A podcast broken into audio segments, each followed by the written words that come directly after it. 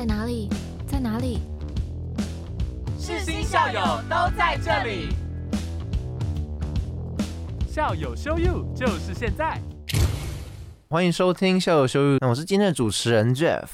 那我们这一次呢，邀请到了一位大来宾哦，他是需要再帮你播放那个金钟奖的那个音乐吗？是不用讲，大来宾好像有点太隆重了，太隆重了。但是你好像在那个榜单里面是 bling bling 亮啊，真的是真的是对。好，然后虚心接受大来宾这个称号，这样 OK，可以光明正大的接受，没关系啊。好，那我们来欢迎这次的来宾黄博业学长。嗨，大家好，我是目前在教育广播电台主持节目的黄博彦，大家也可以叫我亚博。嗯，请学长分享一下在世新电台一些经历啦，就是可能让你回想一下世新电台这熟悉的味道 这样子。哎，真的耶，你知道吗？世新电台它就是有一个很特殊的气味，就是我们今天一直在想说那个气味到底要怎么形容？很像那个机器已经烧很久那种感觉吗？有人这样形容，可是我我没有办法去形容那个味道。可是我真的觉得。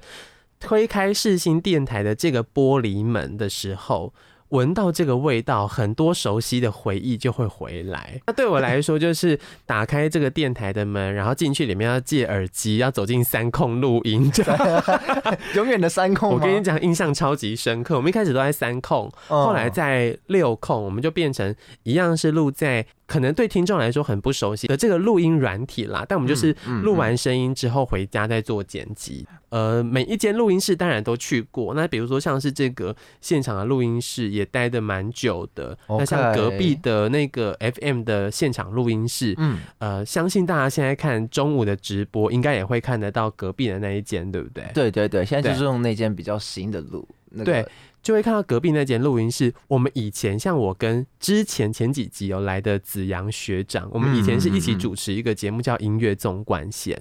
然后这个节目呢，我们曾经也在电台做过现场的节目。我跟你讲，以前可先进的嘞。我们以前为了要跟这个粉丝专业上面的这些听众朋友、粉丝互动，我们真的自己在录节目，还要开直播，用手机开直播，用手机开直播。对啊，然后你知道隔壁录音室都会有那个，就是关了门之后。然后网络就会变很差，真的。对，他现在还新增了网路线，真的，我们以前没有，所以就很多时候还会断断续续的。嗯，对啊，所以你真的到了电台，有好多好多的回忆哦。OK，那这个电台，它就是除了说你跟子阳学长嘛，嗯，他去做的那个节目之外，他有什么其他的一些契机让你走进去这个行业吗？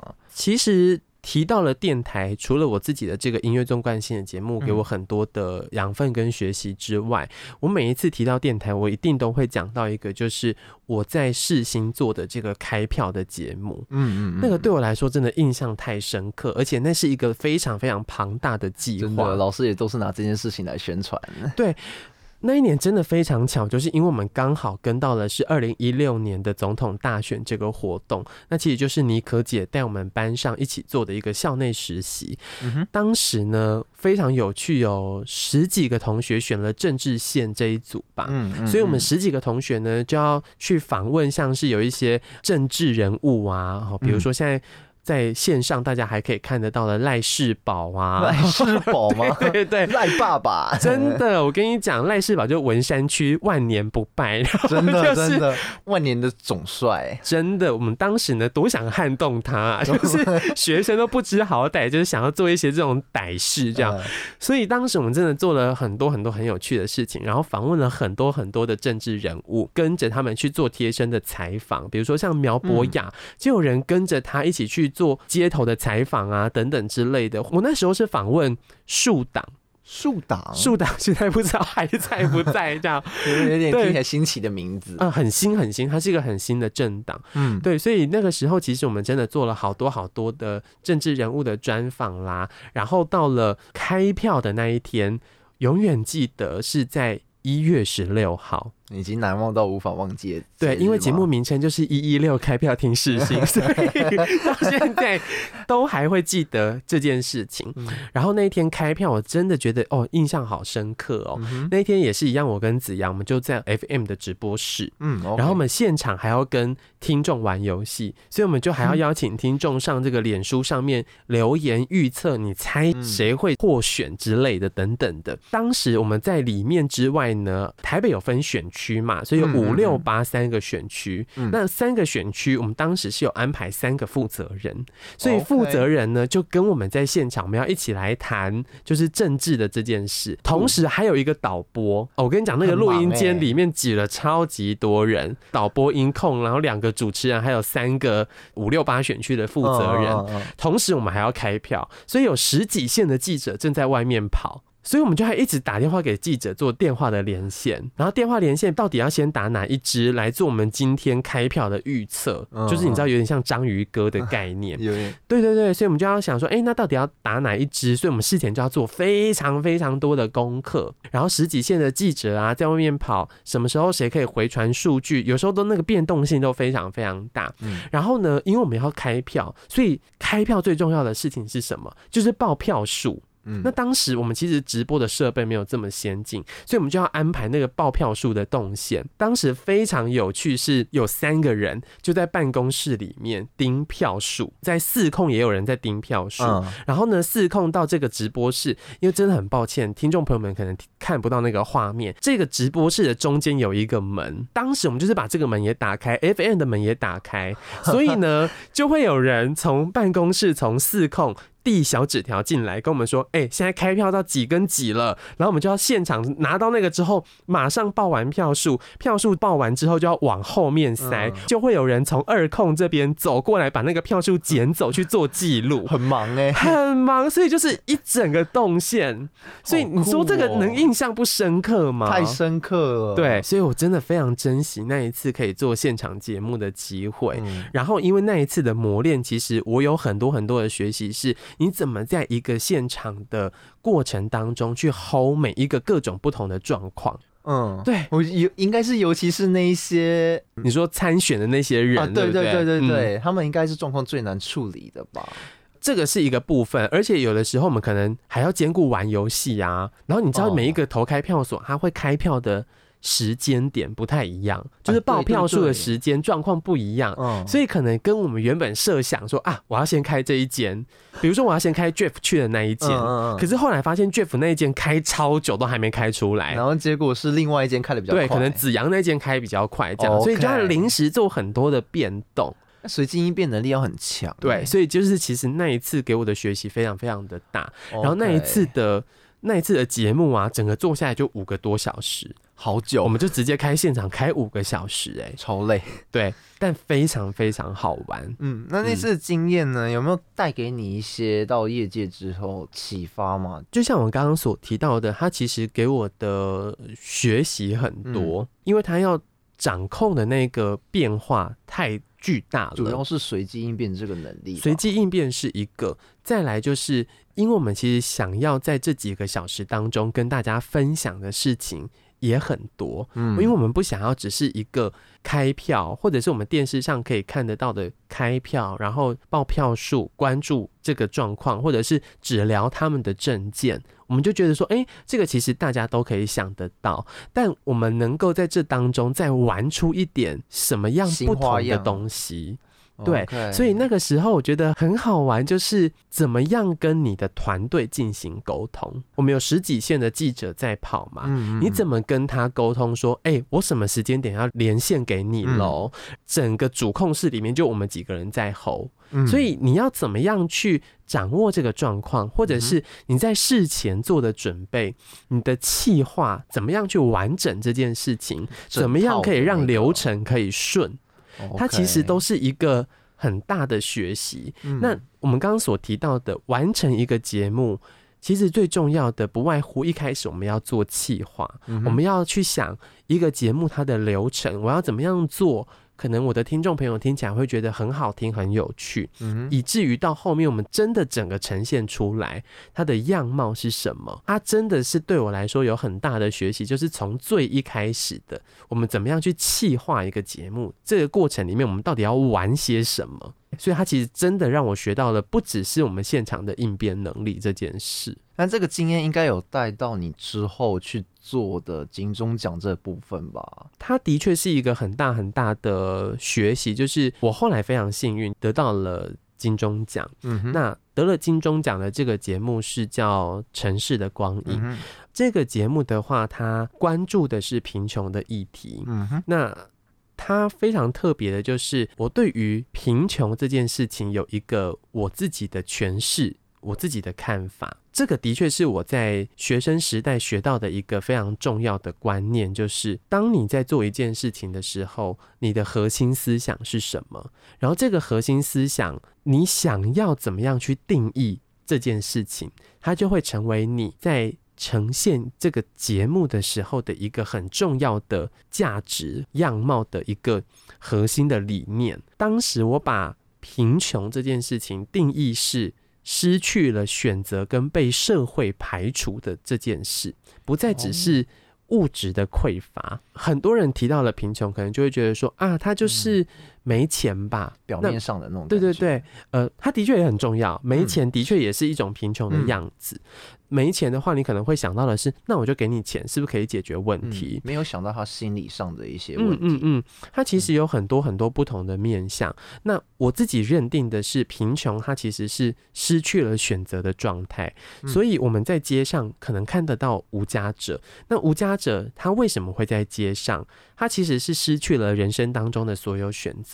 而这个选择是什么？比如说。找到一个可以支撑他生活的工作的选择，OK，比如说有一个好的住所的选择，嗯，比如说有一个可以体面跟人互动的方式的选择，嗯，比如说跟社会产生连结的选择。对于这些无家者，对于在街头存在的这些人们来说，他是什么都没有的，所以他在街头出现了，是我们能够看见的。最直接看到的就是贫穷的样子。嗯，那很多人对我来说，他可能也是贫穷，但那个贫穷的状态，他可能不会告诉你。比如说大学的时候，我可能觉得我是贫穷的，而那个贫穷的状态是说，我们讲钱就好，我今天能够打工赚到的钱，刚好能够指引我的生活。可是今天只要我一生病了，我的钱就不够用了。那我可能就会消失在你的生活当中，就是没有 backup 的意思。对，然后这个部分，我的我的意思是说，我原本可以指引我的生活当中有一个部分，是